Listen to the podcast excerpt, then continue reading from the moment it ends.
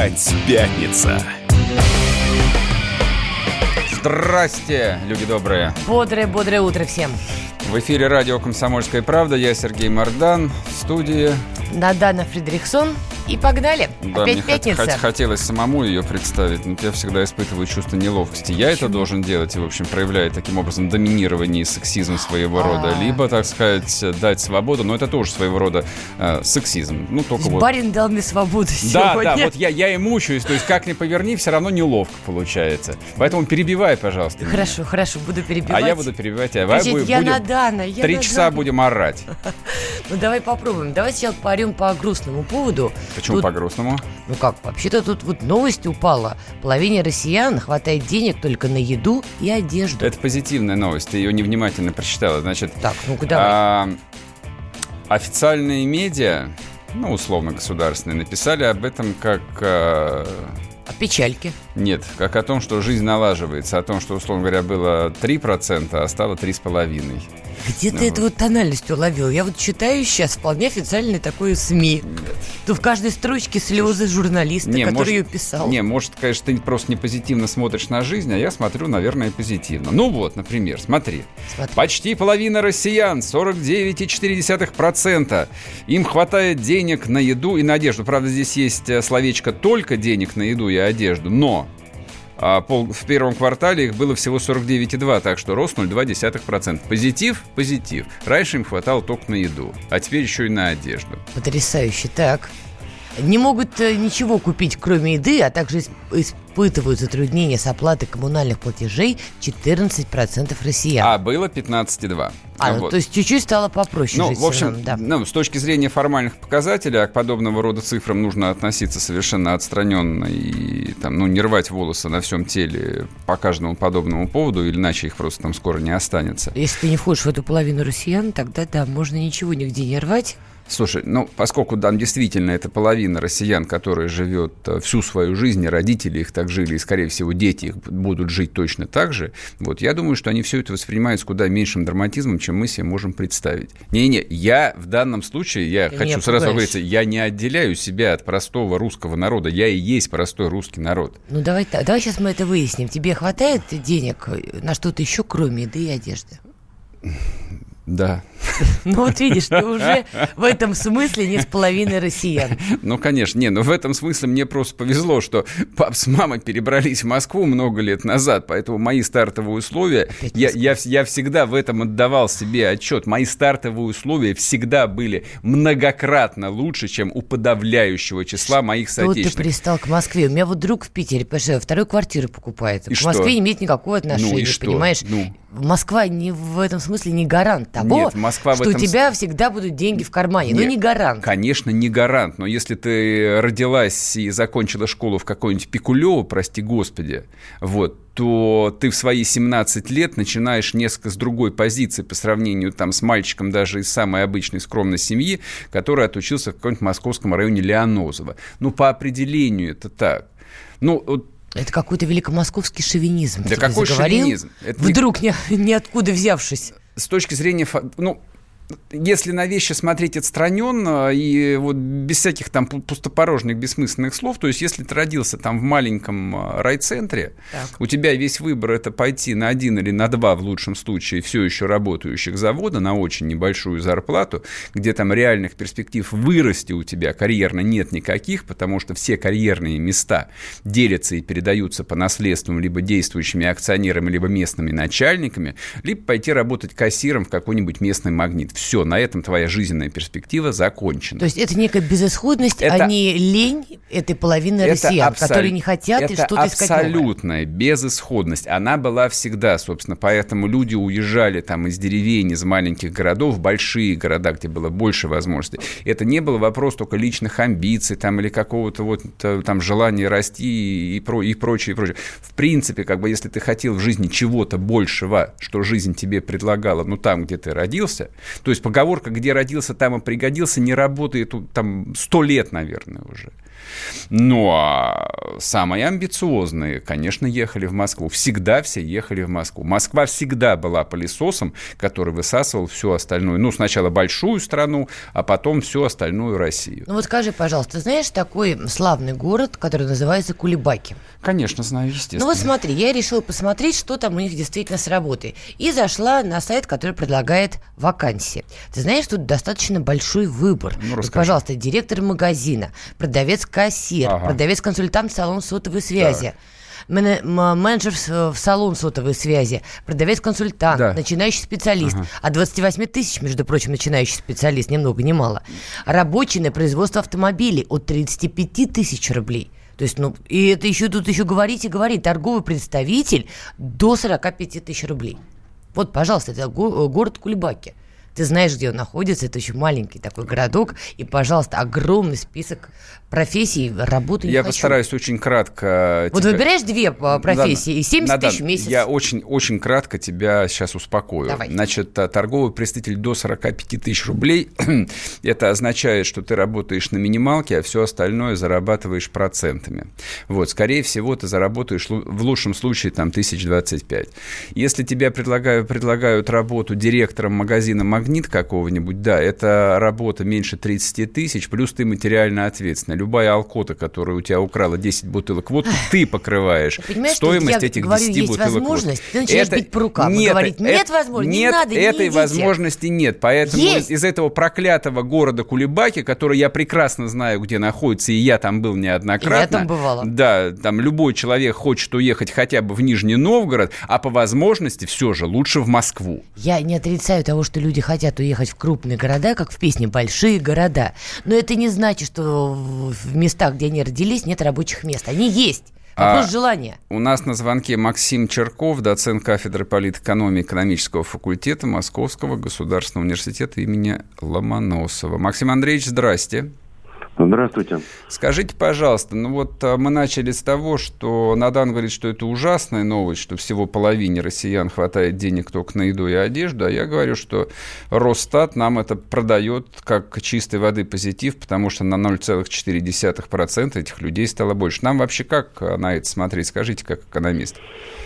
Ну, на эти цифры надо смотреть спокойно. Да, во-первых, ну, конечно, мы можем сказать, что это достаточно большой процент, но, с другой стороны, а, по тем же самым данным Росстата, процент вот семей таких, да, домохозяйств, он, безусловно, снижается год от года. Да, то есть, э, значит, процент домохозяйств, где денежных средств хватает там, на приобретение, соответственно, продуктов питания, одежды исключительно, угу. да, и ни на что что другое.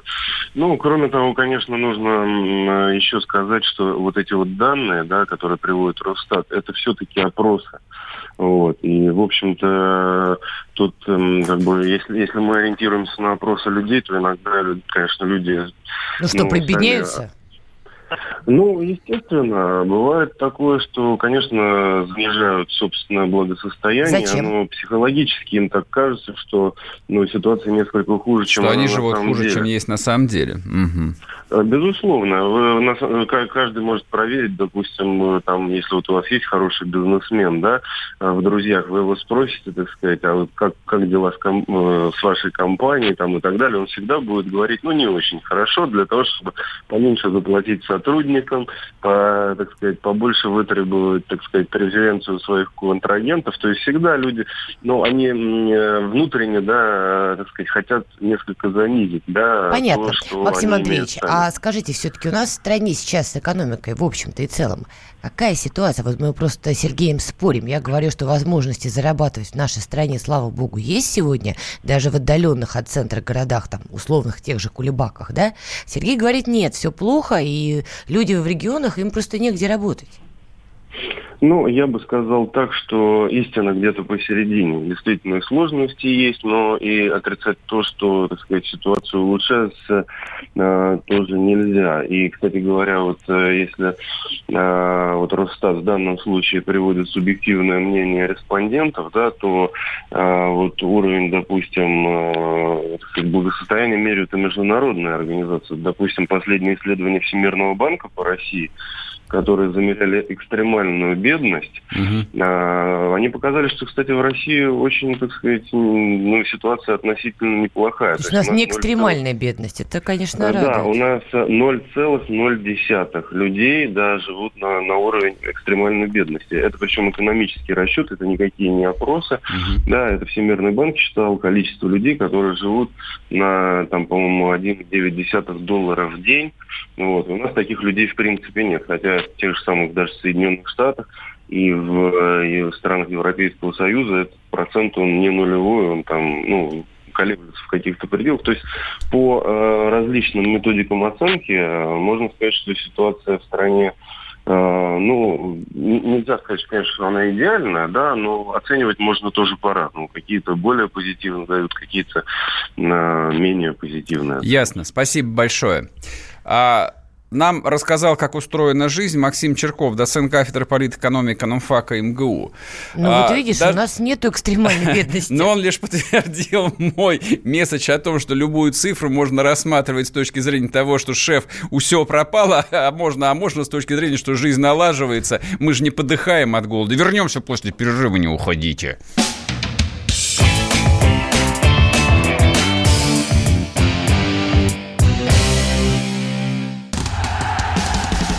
Прожил эти дни в томительном ожидании. Он считал каждую минуту. И теперь он возвращается. Он голоден и собирается утолить свою жажду. Его не остановить. Твое утро никогда не будет прежним. Максим Шевченко понедельник в 8 часов по Москве. Главное – доживи.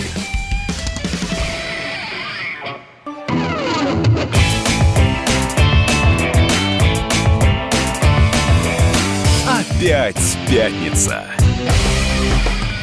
В эфире радио «Комсомольская правда». Я Сергей Мордан. Давай, давай. Барин, Барин, позвольте, да. я сам... Да, давайте вы, Барин, ладно. Да, и Надана Фридрихсон. Не, не, и Надана Фридрихсон. Вот так вот. Прекрасно. Энергично, весело. На, продолжаем дальше обсуждать, мы бедная страна или не бедная страна. Росстат и даже экономисты говорят, что не, все нормально, у нас нет экстремальной бедности. То есть от, от голоду люди на улицах не пухнут. Это правда. В этом смысле мы не Африка. Слушай, ну Африка это вообще специфическое место. Наверное, это единственное место на планете, где люди действительно голодают. Именно поэтому прошла новость, что президент России Владимир Путин списал африканским странам долги в размере 20 миллиардов Значит, долларов. здесь э, очень много, ну, такой совершенно как бы неосмысленной пустой информации, потому что я, покопавшись в этой теме, там выяснил, что эти 20 миллиардов были списаны давным-давно. И сообщили о том, что их списали просто вот на этом а, совершенно там каком-то невероятном саммите в Сочи, на который съехалось аж 20 с лишним президентов а, из условных американских, фу, американских, африканских, и американских, афри, африканских государств. В будущее смотришь. Подожди, списали эти долги в 2006 году. У меня вопрос. Зачем нам было 13 их, лет? Их, их, их до этого постоянно списывали. Зачем было молчать об этом 13 лет, чтобы в 2019 году, хопа, Долги ну, списаны. Ну, слушай, Я просто не понимаю логики. Ну, потому, потому что надо же было что-то журналистам сообщать. Ну, слушай, ну вот как бы люди задают вопрос, там, дорогие друзья. Слушай, там пол Африки приехала в Сочи. Но это Нечего не было слушай, сообщать. Но это, это не пол Африки, ну, Я утрирую, но форум был один из самых дорогих, на ну, самом сообщ... деле, саммит отставить. Ну, сообщать, на самом деле, видимо, было нечего. Там, почему они приехали? Слушай, я думаю, что организовать визит африканского президента там в любое место стоит дешевле, чем э, концерт э, Филиппа Киркорова. Ну, мне так кажется. То есть там за 100 тысяч долларов, вот, любой из них с песнями и плясками, особенно если оплатят билеты, прилетит и в Сочи, и в Москву, и в Вашингтон, куда угодно. Вы заплатите, я думаю, что вопрос решался примерно так. Ну, подожди, за два дня на саммите было подписано более 50 соглашений на 700 миллиардов охренеть, рублей. Ну, охренеть, новость же. Охренеть. Нет, я, я не про это. Почему не это ушло в заголовки? Почему стало новостью, что мы списали долги на 20 миллиардов ну, долларов? потому что если на 20 миллиардов списали, то подписаться под поставки еще на 800 миллиардов выглядит довольно сомнительно. Ой, на 800 миллиардов рублей соглашение? Рублей, рублей, да, не, да, не долларов, конечно. Давай уточним да, этот подписали момент. еще. Значит, списали 20 ердов, которые потратила советская власть. Ну, я вот регулярно бичу... Это она арабский социализм так поддерживала в свое время, да? Да какой арабский? Это не про арабский, Хорошо, это, это, это про настоящую черную Африку. То есть я, я когда смотрел, кому что списывали, там много было удивительных вещей даже для меня, хотя я всегда интересовался там, вот всякой геополитикой, борьбой за социализм и все такое. То есть советская власть деньги давала вообще всем. Она давала их Мадагаскару, так. там Республике Гвинеи, даже не знаю, где она находится, какой-то Буркина-Фасо, Тринидаду и Табаго. То есть настолько экзотичным каким-то местам, где, я думаю, даже не было ни одного советского дипломата. То есть, опять-таки, приезжал какой-нибудь черный вождь с написанной от руки справкой о том, что он президент, и ему в ЦК КПСС тут же выдавали бабла. Вам сколько надо? 80 миллионов, слушайте, не амбициозно. Давайте мы дадим вам миллионов 300 хотя бы. Ну, ты утрируешь. Я не утрирую. Ну, так, ну, так, ну, так, ну так оно и было. Вот, вот этим вот... Цель. Хорошо, цель. Вот а, ну, во-первых, это еще вот хрущевско-брежневский троцкизм а, о том, что Уф красные должны там вот распространяться как можно быстрее по всему миру. И в этом смысле Африка нам представлялась 60-х годов почему-то тем местом, где... Белым мы... полотном для красного да. оттенка? Ну, поскольку оттуда вот белые колонизаторы ушли, и сейчас мы все это закрасим красным цветом. Вот они все дружно начнут строить социализм. Они сказали, ну окей, социализм, так социализм. Они, в общем, понятия не имели там, в чем разница. Вот, люди просто как бы, ну, искали там свое место жизни и способ как-то ее организовать. Вот, вот ни у кого не получилось. То есть все стало плохо. После ухода колонизаторов, там практически вся Африка, ну, за исключением некоторых только мест, ну, вся погрузилась э, в хаос, в гражданскую войну, в нищету, в голод. Никак... При при колонизаторах там почти нигде такого не было. То есть, если брать, допустим, а, ту же Эфиопию, которая десятилетиями, э, значит, порабощалась итальянцами. Ну, вообще... Да, Эфи... две итало-эфиопские войны. Вот да, не, ну, Эфио... Эфи... Эфиопия, на самом деле, это древняя цивилизация, там, тысячелетняя. То есть сказать про них, то, что они голые бегали, значит, с камышовыми щитами, точно совершенно нельзя. Они там давно приняли христианство, у них было устойчивое государство, поэтому... Они... Но Российская империя помогала а, им они, в первую войну они, они, они, они геополитически очень выгодно находятся. То есть это Северная mm. Африка. То есть то, что... Ну, ну все, что касается Африки, допустим, центральной и все, что там южнее экватора, это вот а, чистое стихотворение про Бармалея. Ответь на вопрос, меня всегда интересовал. Я слышала историю, что Советский Союз выдавал вот эти деньги, особенно африканским странам, и мечтал, чтобы все стали строить социализм. Мне всегда было интересно, хорошо, допустим, допустим, вот эта вся Африка стала бы строить социализм. Вот взялась, э, стала с утречка и стала бы строить. Какие бы дивиденды это дало Советскому Никакие. Союзу? Никакие. Это, это, это чистой воды идеология. Вообще никаких? Во, ну, это, это, был, это, была, это были просто затратные проекты. Это, это были амбиции на чистом виде. Ну, то есть противопоставление это как бы оно всегда на чем строилось? О том, что проклятые там французские, англо-американские колонизаторы, соответственно, выкачивали природные ресурсы и ничего не давали, а мы, значит, э, учим учителей, строим дороги и все. Слушай, ну это же бред. Да, это, это, это именно бред. То есть вместо того, чтобы строить дороги в Рязанской области, РСФСР, советская власть строила дороги в Афганистане и в, и в Сомали. Не, ну подожди, Где, в Рязанской в области с дорогой, в Советском Союзе в Рязанской области с дорогами было все в порядке. Это разве не наследие а, уже В Советском Союзе, в Рязанской области дорог не было вообще, я тебе открою секрет. Подожди, это не проблема Новой России, это было даже при это Советском было Союзе? всегда. Ой. Это, значит, Ой. Ай когда мы бичуем так называемую толерантность, вот, про то, что европейцы сошли с ума и, значит, поддерживают меньшинство и все остальное, я всегда как бы вот хочу поправить людей, сказать, что вот а, принцип позитивной дискриминации, ну, это когда вот за счет большинства поддерживают меньшинство, придумала советская власть. То есть позитивная дискриминация – это изобретение СССР, которое за счет а, исторической России, высасывая из нее все ресурсы, человеческие, финансовые, накачивало национальные окраины для того, чтобы их подтянуть до общего уровня. Это было сказано изначально в работе Ленина о национальной гордости великороссов, и потом в течение 75 лет притворяла жизнь. Поэтому вплоть до 91 года, а потом тоже принципиально ничего не изменилось, дорог в Рязанской области не было, но зато мы отстроили прекрасный город Ташкент, который был разрушен после там какого-то гребаного землетрясения. Хотя логично было бы там а, построить находящийся в тех же руинах там город Сасово Рязанской области. Он, Понятно. по крайней мере, сегодня как бы это был бы русским городом. Но мы построили город Ташкент. А, Поэтому мы там теперь, да, русские оккупанты, которые подавляли э, национальное спокойно, чувство спокойно. узбеков. Ты Ладно. Ташкент с Киевом не путай. Значит, спокойно. Хрен с ним с Киевом. А, да, зак- закончим, вернемся. наконец, проклятой Африкой.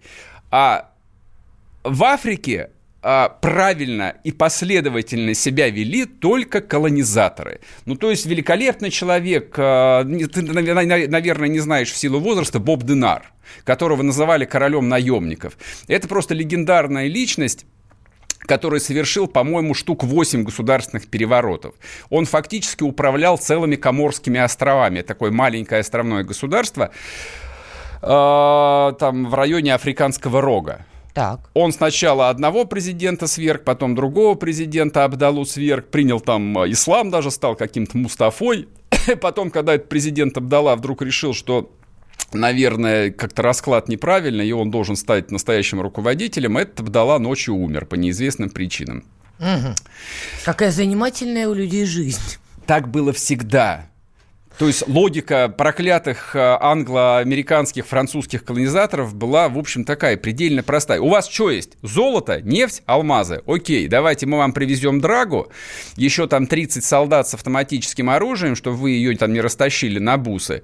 И мы вам за это заплатим маленько денег э, и привезем, э, не знаю, сгущенное молоко, кока-колу и видеомагнитофоны. Хорошо, это, это была логика колонизации. Я надеюсь... Советский Союз деньги просто Все, раздавал. все, прожили, списали а теперь... 20 Ердов. Я надеюсь, сейчас будет ровно то же самое. Вот. То есть, когда а, товарищ Ходорковский вместе со своими там либеральными журналистами говорит, что вот а, путинский повар Пригожин Гадина отправляет туда наемников, я мысленно аплодирую повару Пригожину и говорю, повар, ты красавчик, ну наконец-то мы занялись делом. Потому что в Африке можно вести дела и нужно вести дела, только если ты по духу, по диалогии и по взглядам настоящий флебустьер. Ты приехал, поставил поставил по периметру автоматчиков, согнал э, афро, э, афроафриканцев с лопатами, и они день и ночь за миску риса роют тебе кровавые алмазы. А Это вот... меня... Никаких бюджетных денег, никакой Африки. Христа ради, не давайте им больше ни копейки. Минуточку. Вот Дмитрий Песков прокомментировал и сказал, российские компании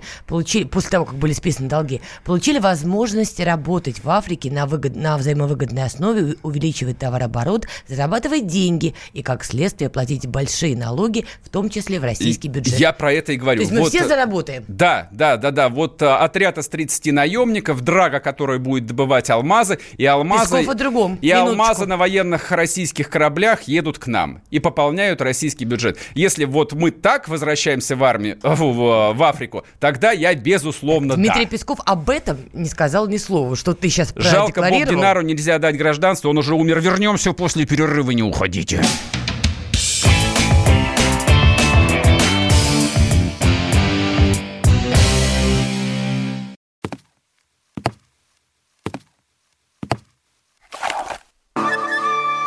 Это была тяжелая неделя. Хороший. Ребята, давайте жить дружно. Плохой.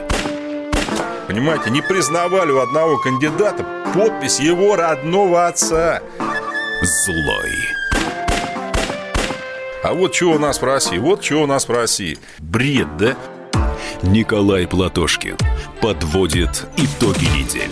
Каждую пятницу на радио «Комсомольская правда» в 6 вечера по Москве.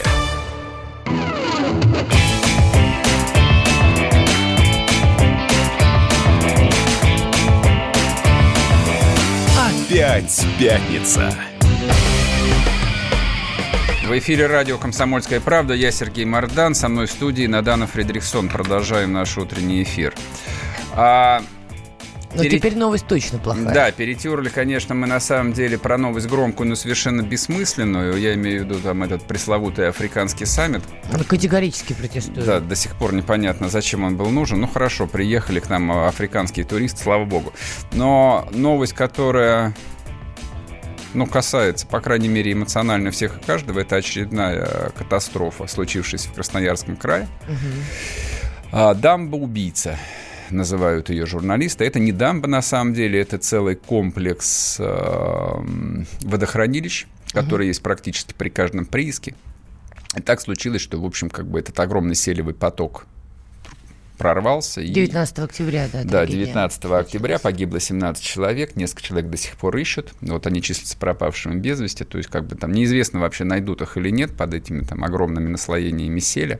А там уже температура минусовая, насколько я понимаю. То есть ну, там, да. там холодно. И 21 октября как раз был день траура. По да, 21 октября объявили день траура. И, в общем, на самом деле как-то тему слегка подзатерли, не то что замели под э, диван, под шкаф, как а мусор. ты знаешь, вообще-то замели на самом ну, деле. Ну, на самом деле замели. Потому что я вот не помню ее в такой яркой повестке, чтобы с каждого утюга. Да, об этом, конечно же, говорили. Но как-то очень скромно ну, и то, мало. Ну, конечно, там тема не позитивная, то есть новости позитивные должны быть. А если новости не позитивные, то они только с Украины. А тут, в общем, как бы случилось очередное... Э, нельзя говорить это слово, мне ругают уже. Да, тебя ругают, Вот, да. да. Случилась, да, очередная беда. Опять погибли люди. И непонятно почему. И непонятно, можно ли это было предотвратить. Там, профессионалы говорят о том, что там случается, но это не в таких масштабах, но сплошь и рядом. О том, что золотодобыча на приисках, ну вот не таких, не самых больших, ну, на самом деле и на больших э, горных разработках, то есть там постоянно гибнут люди. Один, два, три, десять. О чем-то сообщают, о чем-то не сообщают. Но единственная, по-моему, тема, о которой сообщают регулярно, к сожалению, это случается регулярно, это там аварии и гибель людей на угольных шахтах. Угу, да. К этому мы все привыкли. Это всегда было, и, вероятно, это будет.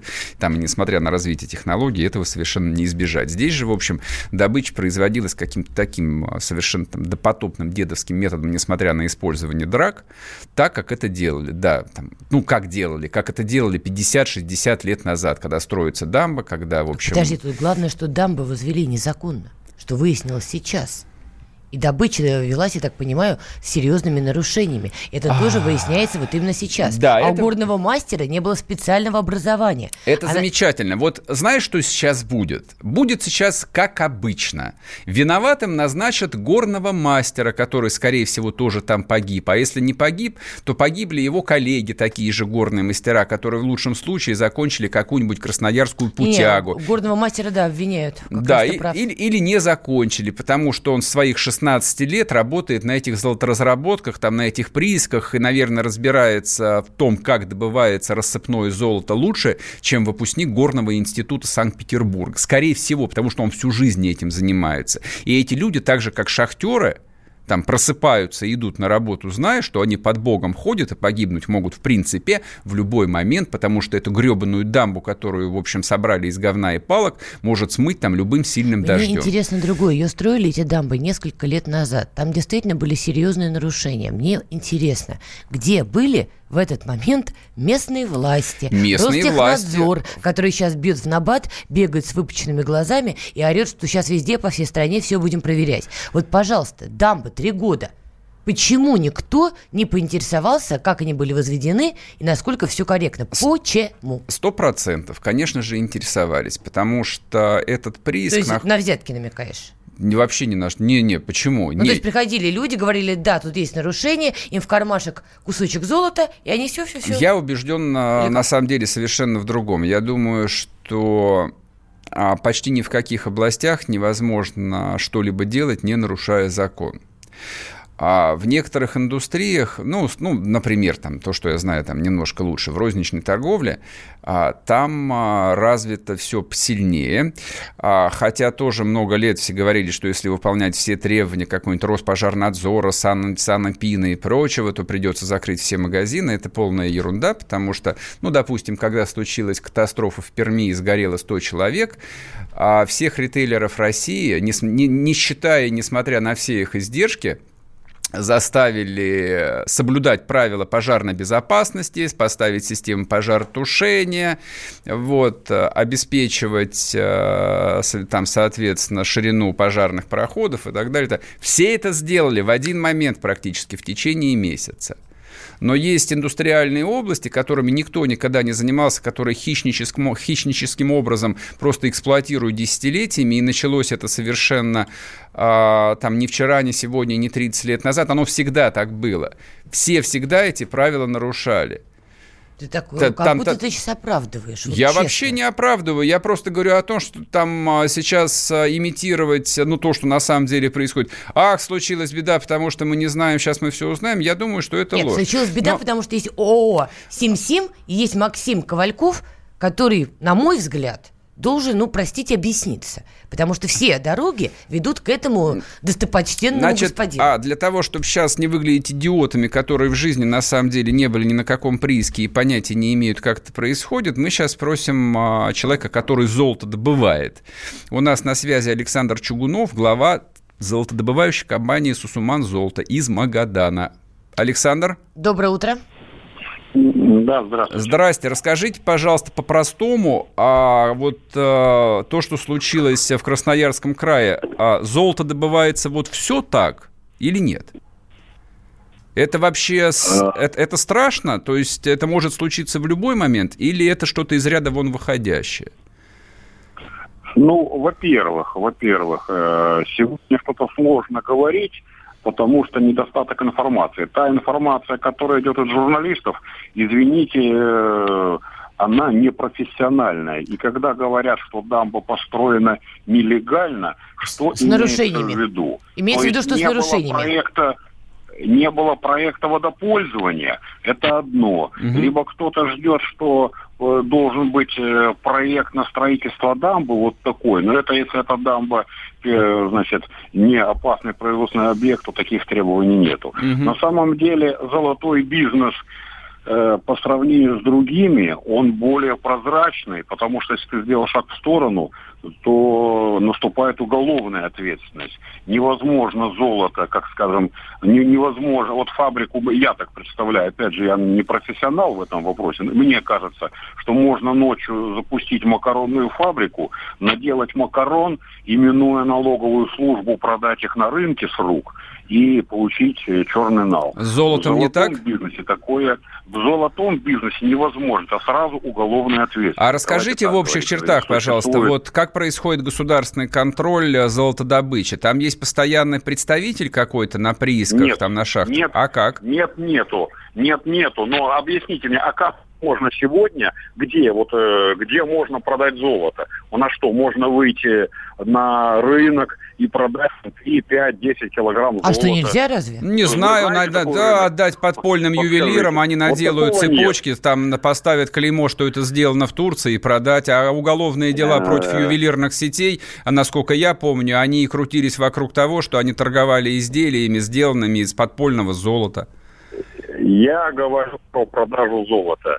Э, про добычу и продажу э, сырья, а не про ювелирные изделия. Ну так его теперь, делают из контрабандного да, сырья. Теперь, что касается, теперь что касается, как там и что отработалось. Вы знаете, ну, наверное, если кто-то ошпарится Э, потому что возьмется там, полезет голой рукой в кастрюлю, когда там варятся пельмени, это ж не значит, что там надо запретить варить пельмени вообще по всей стране, что это опасное производство и все. Вот для меня немыслимо. И с теми профессионалами, с которыми я общаюсь, это и работники нашей компании, mm-hmm. соседи, как можно было поставить поселок mm-hmm. э, ниже в зоне затопления, дамбы, да не ниже дамбы. Но есть какие-то вещи, опять же, звучит, что человек горный мастер не имел специального образования. Да. Что, он не был горняк, или, то есть он вообще не имеет образования горного, или он не проходил обучение по работе с гидротехническими сооружениями. Это разные вещи. Не-не, это, это, это нюансы. Вот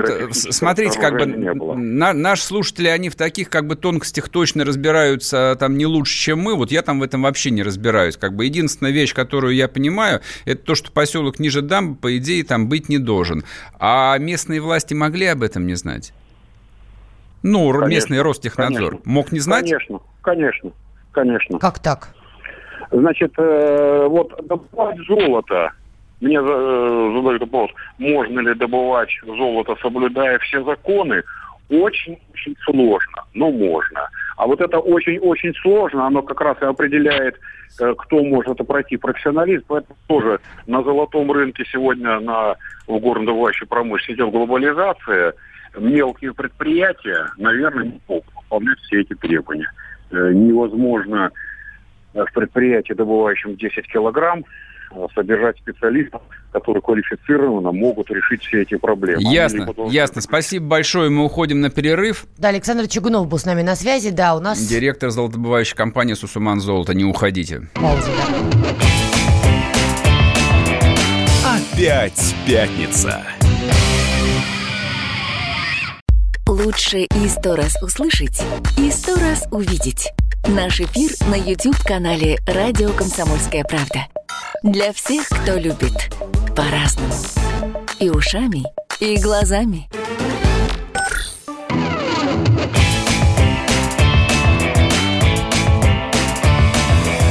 Опять пятница. В эфире радио «Комсомольская правда». Я Сергей Мордан. Со мной в студии Надана Фридриксон. Продолжаем обсуждать катастрофу в Красноярском крае, где Рвало развалилась дамба. Угу. И в этом селевом потоке погибло 17 человек, и несколько человек до сих пор числятся пропавшими без вести. А, этот э, сейф золотом нашли же один? Нашли, такой тяжеленький. Говорят, да, 18, что, возможно, да. отдадут потерпевшим. Да, да, возможно. Я-то, я так и понял. Обязательно отдадут потерпевшим. Кто? Что, кто? Кто, кто является собственником золота? Собственником золота является компания. Кто может заставить компанию и ее владельцев отдать а, это золото? Ты намекаешь, есть... что раз их не заставили строить дамбу по всем правилам и по закону, Послушай, то мы, мы же... точно не можем а, заставить их... Мы же живем в правовом государстве. Правовое государство. Кто... Арестован глава вот этой вот компании. Замечательно. Сисим Максим Ковальков. Глава, Кто его да. таки теперь будет спрашивать? Генерального Нашли директора сейф, никто. Генерального директора никто не строит. У компании есть владельцы. С владельцем все нормально. Дочка его живет в Лондоне и постит гламурные фотографии. А кто там владелец? не имеет никакого... Какой-то добрый русский человек. Дочка которого живет в Лондоне. И ну, конечно. фотографии. Ну да. Ну а что тебя удивляет? Это знакомый? Ты просто как-то нет, нет, настороженно нет. стал Совершенно говорить? Совершенно нет, никакой не знакомый. Обычная история. Вот, как, какой знакомый? Что А что тебя удивляет? То, что дочка живет в Лондоне? Так у них у всех дети живут в Лондоне, или в Женеве, или в Майами, или в других приятных местах. Так устроен русский. Ты хочешь сказать, так что Ковальков, устроен русский капитализм. Что Ковальков тоже жертва Ковальков русского... это всего жертва лишь генеральный директор. Это, жертва. это попка на зарплате, которого наняли, чтобы он там а, с отмороженной мордой Эту находился в Красноярском крае. Вместо, э, да, под да, не под да, домашний, да, а под именно стражу. так. А его еще и посадили, да, ему еще и срок дадут. То есть он жертва. А акционеру нет, не дадут. Еще раз, он жертва? В том числе, конечно. То есть Максим Ковальков жертва. Капитализм Понятно. убивает.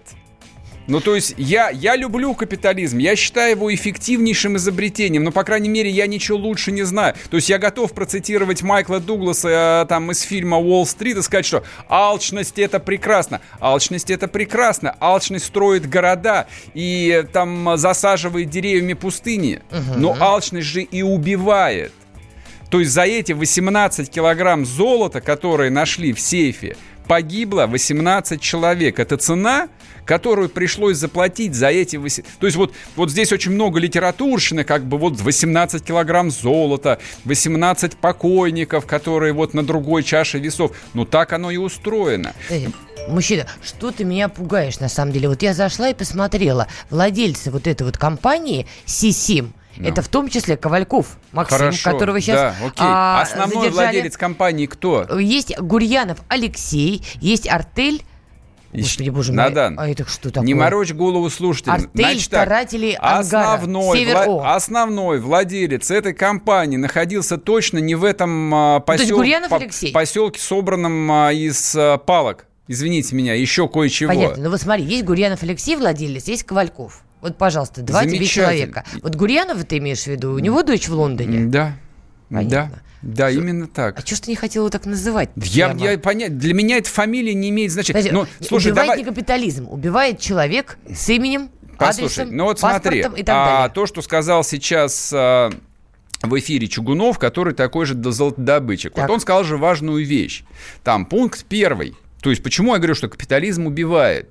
Потому что эти акционеры, они же не злодеи сами по себе. То есть это вот не тот там а, мироед а, из романа «Мамина сибиряка», который говорит, а ну-ка выставьте казаков и стреляйте в рабочих, которые вышли бы стать. Mm-hmm. Нет, он наверняка интеллигентный человек, говорит по-английски, играет на фортепиано и читает, не знаю там, что он читает. Может, ничего не читает. Донцова он читает. Не Ника- никого он не хотел убивать.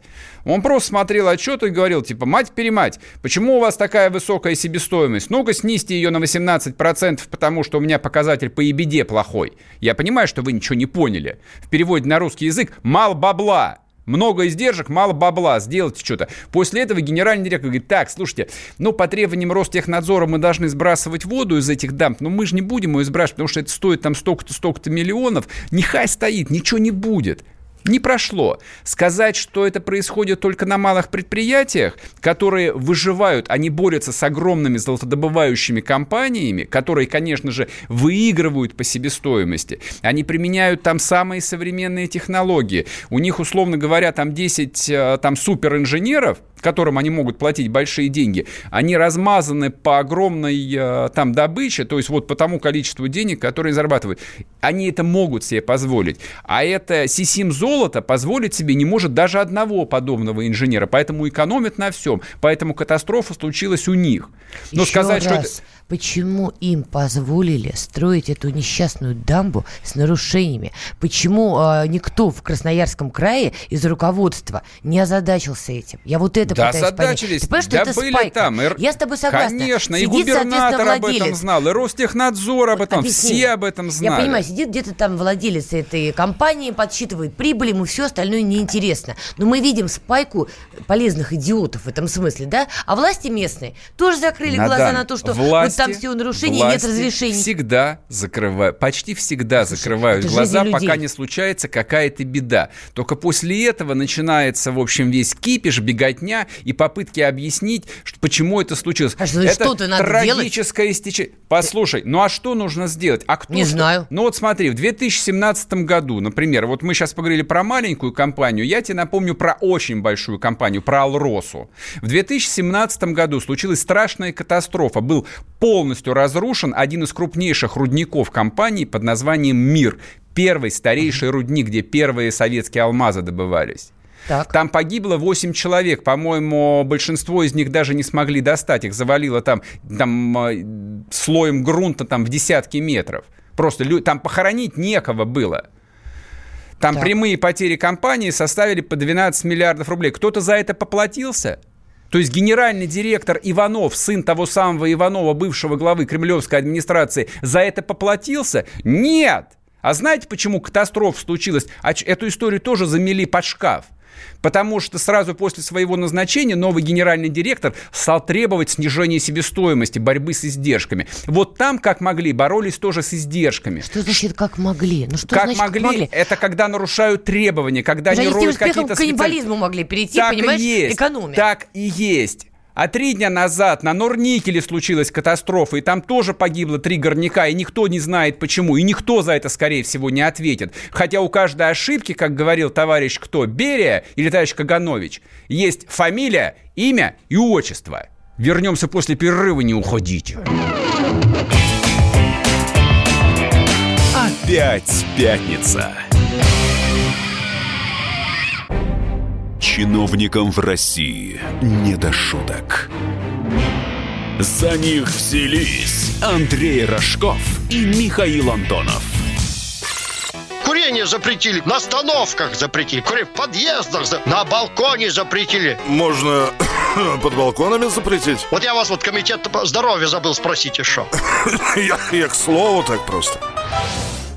Как ты народу в глаза смотреть будешь на следующих выборах после этого? Они на шестисотках пашут из всех зверей, только у них жук колорадский, а тут у тебя два верблюда. Два, Антонов. Это один там жена еще. Извини, не, не узнал. Каждую пятницу в 10 вечера по Москве на радио «Комсомольская правда». Бюрократию и глупость вышибаем смехом. В программе «Не до шуток».